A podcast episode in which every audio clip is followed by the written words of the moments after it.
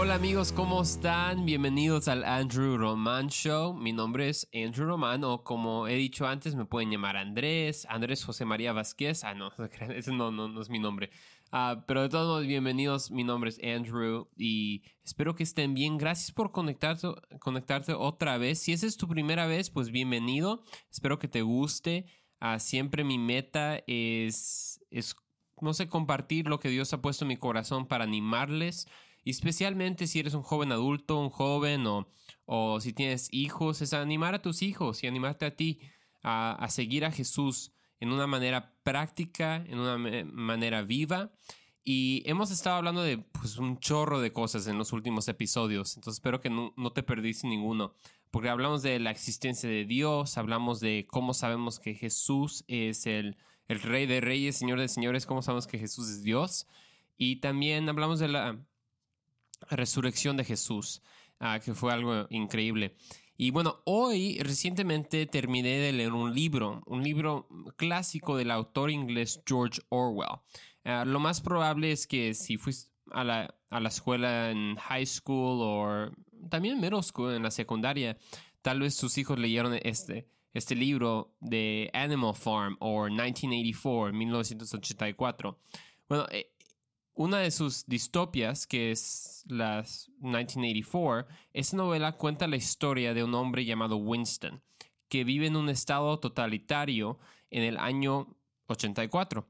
Este libro es casi profético, es, alarmante cuando lo lees considerando la cultura y el clima político en, en la que vivimos.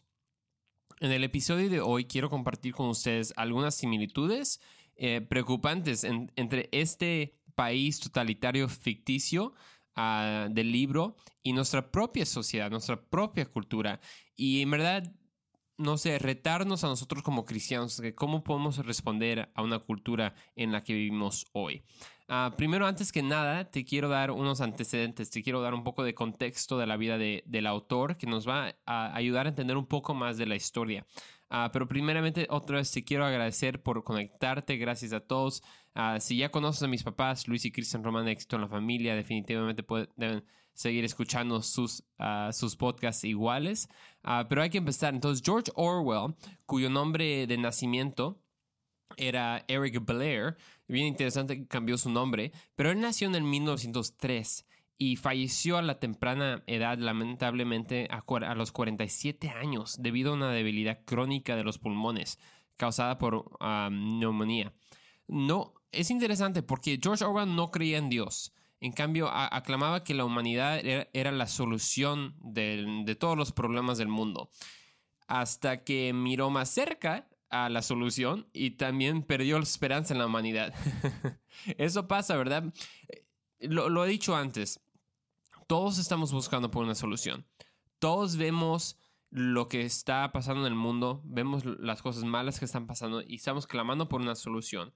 Y la gente que rechaza a Dios, pues todavía, todavía quieren encontrar una solución, entonces dice que la humanidad debe ser, porque si no Dios debe ser la humanidad. Pero luego, como George Orwell, si ves un poco más cerca a la humanidad, vas, no vas a encontrar la solución, vas a encontrar el problema que es el pecado, ¿verdad? Entonces George Orwell de una manera no cristiana vio el pecado, por decirlo así. Y George Orwell era, era alguien que le podríamos llamar un, un intelectual ah, clásico. Y digo clásico porque en, la, en el tiempo de la historia de la humanidad ha, visto muchos intelectuales. Y como intelectual estoy hablando de como Rousseau, Sartre o, Bertrand Russell, Karl Marx y otros que ya por mucho tiempo han tratado de cambiar el mundo a través de sus palabras y de su intelecto y de su, de su razonamiento. Bueno, Orwell es similar en el sentido que, que piensa que el, mundo se puede reacomodar con las ideas y puede hacer algo positivo, pero opuesto a, los otros intelectuales, es que los otros intelectuales siempre ponían las ideas abstractas primero que las personas. Amaban a la humanidad, pero odiaban a los humanos. Bueno, Orwell era un poco diferente porque genuinamente tenía interés en las personas. Porque sabía que las ideas venían después de la gente y eso, eso pasaba mucho con los otros intelectuales y tal vez un día vamos a hacer un episodio de eso, pero hay que continuar hablando un poco de Orwell porque eso nos va a dar el contexto para el reto como nosotros como cristianos, ¿verdad? Entonces Orwell empezó, empezó como un crítico del capitalismo, pero luego cambió su enfoque para exponer las utopías fraudulentas que muchos intelectuales prometían. El autor Paul Johnson en su libro Intelectuales eh, resume el objetivo de las novelas de Orwell. Eso es lo que dice Paul Johnson. Dice, Animal Farm y 1984 fueron eh, esencialmente críticas de abstracciones realizadas, del control totalitario sobre la mente y el cuerpo que, que exigía una utopía. A ver, voy a pasar aquí. Eso es súper importante porque lo vamos a explicar. ¿Qué significa? Durante varios cientos de años ha habido intelectuales prometiendo algún tipo de utopía, ah, donde no hay injusticia, no hay desigualdad, no hay mal, todo lo que debes hacer es obedecerlos a ellos. Es todo, es todo. Te prometen, mira, va a haber justicia para todos, va a haber igualdad para todos, no, no va a haber nada mal, todo va a estar bien y todo va a estar bonito, todo va a ser un sueño, solo obedece lo que te digo. Y hemos visto que hemos visto es como por ejemplo la promoción del socialismo, especialmente aquí en los Estados Unidos, donde se promete justicia y la erradicación de la pobreza, o movimientos de justicia social que prometen eliminar todo el racismo de la faz de la tierra a través del antirracismo. Para que esto funcione, debe haber un control total de las personas, no solo en lo físico, como económicamente hablando de socialismo, sino también en sus pensamientos. Bueno, en, el libro 84, 1984, Orwell explora cómo se ve esto. Sigue la vida de Winston. Winston es un hombre de mediana edad que trabaja para el partido. El partido es el gobierno del país del libro de, que se llama Osanía. Y el partido está encabezado por alguien que se llama el hermano mayor. Tal vez ya has escuchado esta frase, el hermano mayor vela por ti, o el hermano mayor te está viendo. Y esto viene de ese libro. Entonces el partido cuyo líder es el hermano mayor, siempre hay imágenes y, fotos de, este hermano en cada pared y en cada esquina. Y está escrito sobre la foto, el hermano mayor vela por ti. Tan, tan, tan. y era cierto. No importa dónde estuvieras, siempre había alguien escuchándote, siempre había alguien viéndote. Cada casa tenía una pantalla de tele que nunca se podía apagar y estaba grabando y escuchando cada palabra que decías o expresión que, que, haces. ¿Te suena familiar? Bueno, vamos a hablar un poco de las similitudes, ¿verdad? En un, segundo. el partido también controlaba toda la economía, controlaba las noticias, controlaba todas las, todos las maneras de, de recibir información. Y a menos que seas parte del partido interior, todos los demás viven en raciones y en pobreza, porque supuestamente hay una guerra constante. Winston, el, personaje principal, trabajaba en el Ministerio de la Verdad, que era totalmente opuesto a la verdad, porque se encargaban de reinscribir o reescribir la historia de acuerdo con la narrativa actual. Y tal vez estás escuchando hoy, a ver, escuchando la radio y estamos hablando de un libro de, quién sabe, 1800, ¿de qué estamos hablando, Andrew? Quiero, en verdad, te animo que pongas mucha atención porque todo va a, va a ser un poco más sentido cuando empecemos a aterrizar un poco el avión, entonces no, no te preocupes. estamos hablando de Winston, que trabaja para el Ministerio de, de la Verdad, que hace totalmente lo opuesto, porque reescribe la historia de acuerdo a la narrativa actual. Entonces, si el hermano mayor, o sea, el presidente, lo, el líder de la nación, decide un día que van a declarar guerra a un nuevo país, si, simplemente afirmaría que siempre han estado en guerra con, e, con, ese país, que nunca cambiaron su mente. Y el Ministerio de la Verdad lo, lo haría verdad, porque escribiría los libros de historia, todos los artículos de las noticias, todo lo va a escribir otra vez para que se alinee con lo que dijo el hermano mayor. Entonces, no muchos se preocuparon lo suficiente para, para notar o prestar atención a todos los cambios que hizo el hermano Big Brother. Así se, dice en inglés. Pero Winston sí notó. recordó que su ciudad no siempre fue así. No siempre había tanta pobreza, no siempre había tanto control de todas las noticias y eso. Que, diferencia de lo que le habían dicho, Londres, donde vivía, era mejor antes que el hermano mayor llegó. Pero él no podía decir sus opiniones en voz alta, si no lo hubieran condenado por un delito mental, o lo que el autor dice el crimental. Esto está súper interesante, porque había una policía que era la policía del pensamiento.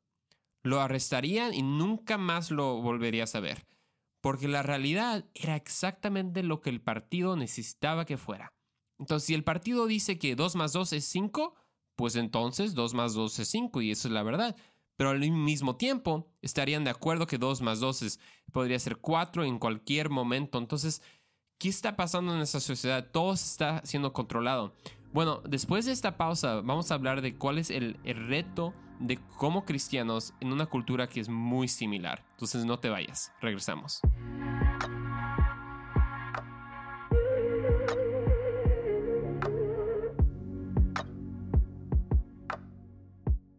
Hola, hola, de regreso. Soy Andrew Roman. Estás escuchando el Andrew Roman Show. Estamos hablando, si te acabas de conectar, gracias por conectarte. Estamos hablando de un libro escrito por el autor inglés George Orwell que se llama 1984, 1984.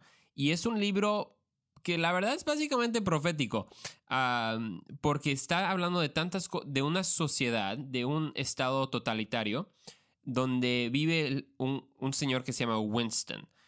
Y en este, en este país todo está controlado. La economía está controlada por el Estado, las noticias está controlada, la historia está controlada, todo está ah, controlado por el partido, se llama. Y el partido, el jefe, es el patrón del partido, es lo que le llaman el hermano mayor o Big Brother. Y acabamos antes de la pausa hablando de que la realidad era lo que necesitaba el partido. Entonces, si el partido decía que 2 más 2 es 5, entonces eso era la verdad. Pero al mismo tiempo, estarían de acuerdo que 2 más 2 podría ser igual a 4 en cualquier momento. Está loco, ¿no? Y es posible que ya hayas detectado o notado las similitudes de este libro y tal en la cultura donde vivimos ahorita ya que sea que el hermano mayor siempre está espiando y escuchando y viendo lo que los ciudadanos están haciendo, como el gobierno está tal vez escuchando nuestras conversaciones. Lo que siempre he dicho es si el gobierno no está escuchando mis, o sea, siendo honesto, si el gobierno está escuchando nuestras conversaciones, pues la verdad que bueno, porque está escuchando de Jesús. Yo no, la verdad tengo más que decir. Entonces, ¿se van a aburrir o se van a convertir? Ándale, un tilín, tilín. Si ya, si escuchas éxito en la familia, sabes de lo que estoy hablando. Un tilín. El gobierno escuchándome se va, se va a aburrir o se va a convertir a Cristo. Amén y amén. Pero tal vez otra similitud es la reescritura de la historia.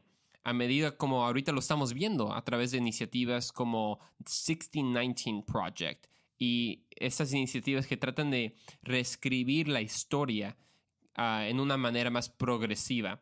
Y tal vez como papá, tal vez no has escuchado esto, pero tal vez tus jóvenes, todos hemos escuchado del 1619 Project, uh, que trata de, de, pues de actualizar la historia en una manera uh, que está más congruente con la narrativa progresiva de, de, de esta nación. O, o, tenemos cancel culture.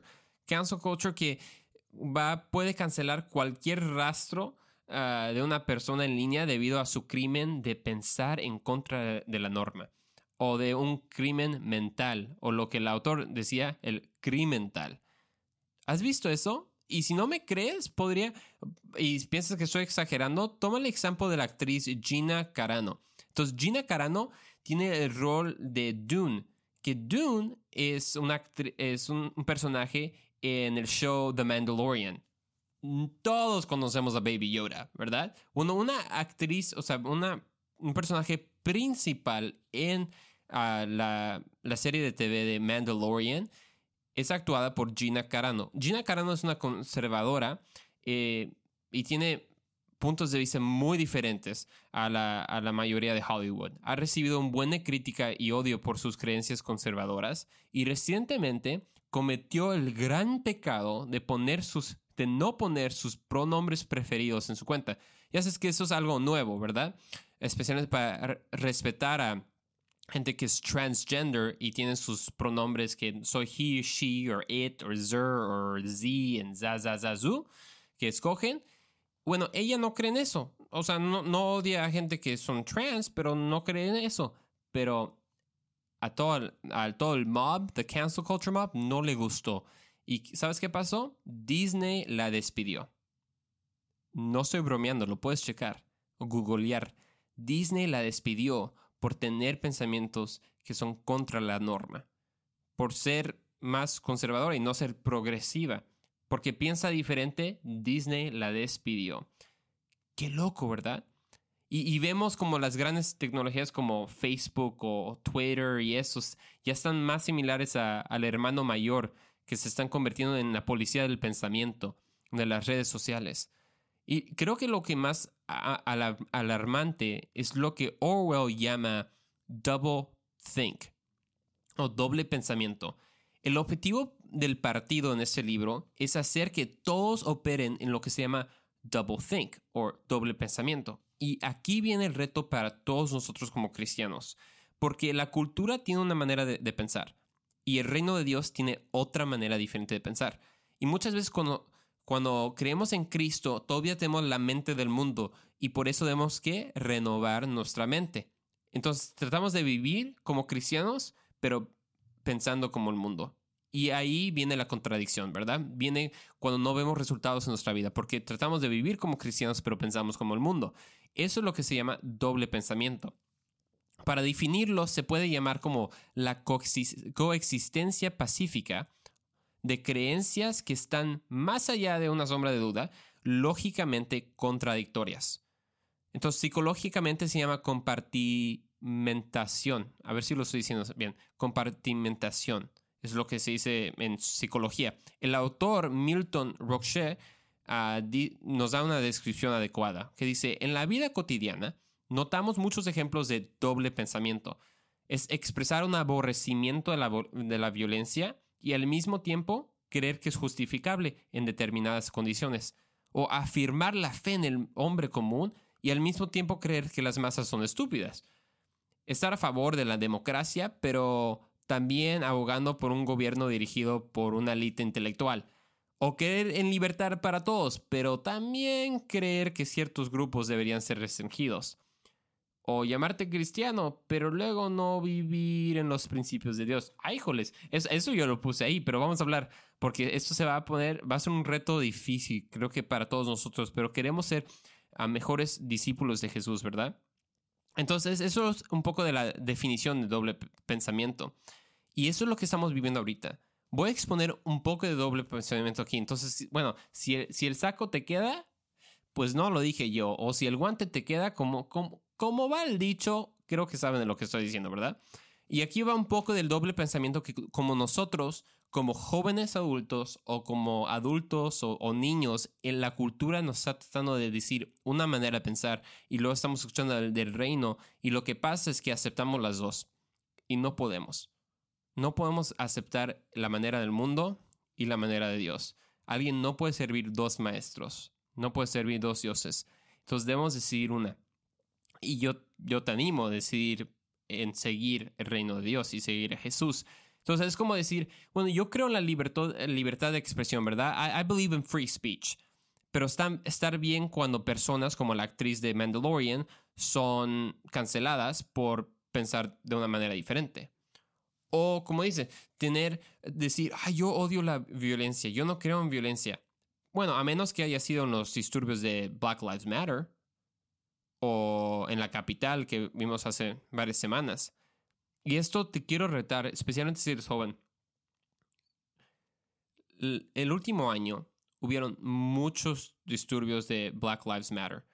Y había mucha gente, lamentablemente, porque era, era un tema muy emocional, es un tema obviamente ah, intenso, hablando de racismo, y obviamente nadie dice que racismo es bueno, es, es parte del pecado y es algo malo. Pero había mucha gente que decía, ay, yo, yo odio la violencia, pero está bien si solo pones las condiciones que, ay, bueno, eso, es, eso no es violencia, es, es responder a la opresión. responder a la presión y, derrumbar edificios y, matar a gente y matar los negocios, de, eh, destruir los negocios de la gente. Como cristianos no podemos tener este doble pensamiento. O, decir, bueno, yo, yo sí creo en la vida, yo creo en la vida de Dios, pero también apoyando el aborto. O decir, yo creo en la ciencia, en cómo Dios nos ha hecho, sí, eh, definitivamente creo en eso, pero al mismo tiempo pensar y creer lo que la cultura nos dice que hombres pueden ser mujeres y mujeres pueden ser hombres. O lo que vemos ahorita en nuestra cultura, especialmente en los Estados Unidos, con el tema del racismo, que dice, Ay, hay que elevar las voces de, de los líderes de, o gente que es afroamericana. No, pues excelente, qué bueno. Pero el problema es que no, no levantó las, las voces. We're only, we're only um, uh, raising up voices that agree with the current narrative, ¿verdad? Solamente estamos elevando las voces que, que están de acuerdo con la narrativa que es progresiva y no una que es más conservativa, por decirlo así. O, decir que soy cristiano. ¿Cuánta gente dice, yo soy cristiano, pero al mismo tiempo vives un estilo de vida contrario a los principios de Dios y vivimos a veces en pecado? Esto es doble pensamiento. Y lo que pasa en doble pensamiento es que robas el poder de Dios en tu vida. Lo voy a decir otra vez. Cuando vives en doble pensamiento, robas el poder de Dios en tu vida. Entonces, hay que, no hay que vivir en contradicción. Hay que ser honestos y reconocer cuando, cuando tenemos pensamientos que son contradictorios. Y te quiero dejar con esto. En, en Efesios, esto me encanta, Efesios capítulo 4, versículo 14, eso es lo que dice. Entonces ya no seremos inmaduros como los niños no, no, no, seremos arrastrados de un lado a otro ni empujados por cualquier corriente de nuevas enseñanzas. No nos dejaremos llevar por personas que intenten engañarnos con mentiras tan hábiles que parezcan la verdad. En cambio, hablaremos la verdad con amor y así creceremos en todo sentido hasta parecernos más y más a Cristo. Esa es la solución. Vivimos en un mundo lleno de doble pensamiento y al mundo no le importa. El mundo dice sí a todo y no a todo y no le importa, pero como cristiano, si quieres ver el poder de Dios en tu vida, si quieres ver los resultados que Dios promete, no puedes ser una persona que piensa doblemente. Como dice otra escritura, alguien que tiene doble pensar no, no, no debe esperar recibir nada de, Dios, ¿verdad? Entonces te quiero retar, no hay que ser como dice ese versículo, niños inmaduros que, vamos a ser arrastrados y empujados por cada corriente de nuevas enseñanzas. Dios nos ha llamado a pararnos en la verdad y no tener doble pensamiento acerca de las cosas que Dios ya claramente nos ha hablado. Entonces te quiero retar. Tal vez no, no es fácil, ¿verdad? Vivimos en un mundo que nos está llenando de pensamientos locos, pero hoy párate en la verdad y no pienses doblemente. Nos vemos en el siguiente episodio de Landro Matcha.